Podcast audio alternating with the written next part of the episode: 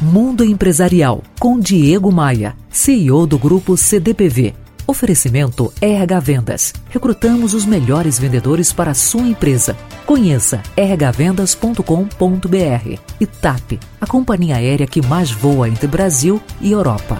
A ouvinte Débora relata viver diversos contratempos na empresa, muito por conta do disse-me-disse, da intriga e da fofoca. Ela afirma trabalhar com pessoas que parecem jogar contra e que falam mal de tudo e de todos, mas sempre pelas costas. E ela já não aguenta mais isso tudo. Por isso pede ideias. Para respondê-la, eu peguei carona num texto antigo do filósofo Sócrates, que viveu séculos antes de Cristo. O texto chama As Três Peneiras e sugiro que a Débora utilize essa regra quando for falar ou ouvir sobre alguém que não esteja presente. Funciona assim: a primeira peneira é a da verdade. O que você quer contar é um fato. Caso tenha apenas ouvido falar, a coisa deve morrer por aí mesmo. Mas suponhamos que então seja verdade.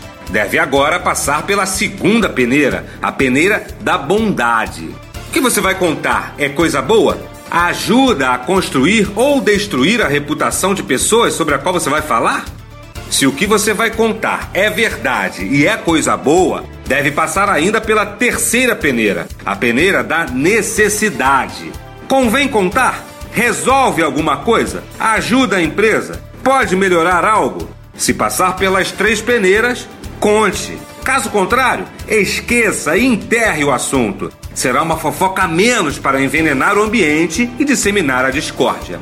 Ainda de acordo com o filósofo Sócrates, pessoas sábias falam sobre ideias, pessoas comuns falam sobre coisas, pessoas medíocres falam sobre pessoas.